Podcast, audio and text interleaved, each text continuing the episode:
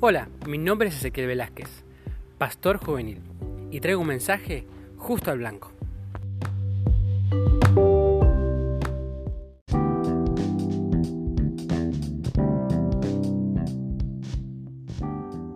Jeremías 29:11. En este pasaje el Señor dice que tiene pensamientos de bien y no de mal para nosotros, para darnos un futuro y una esperanza.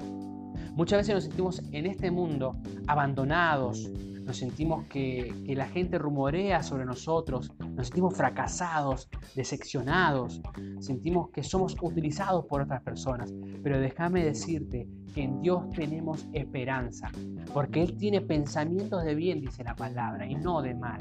Y tenemos un futuro agradable en Dios. ¿Por qué? Porque Dios está en total control de nuestras vidas.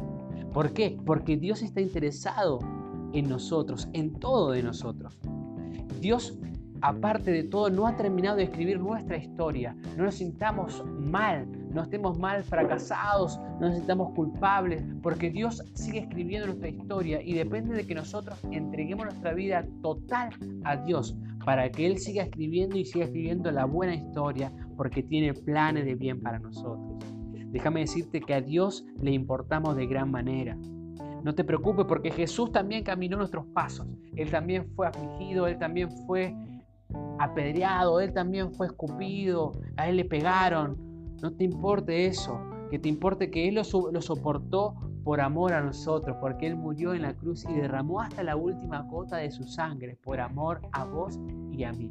Así que te invito a que tengas esperanza en Dios y que este pasaje te haga saber que Él tiene pensamientos de bien y no de mal. Que Dios te bendiga.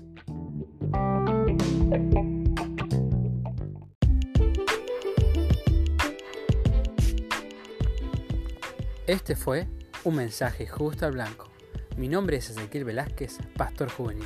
Que Dios te bendiga.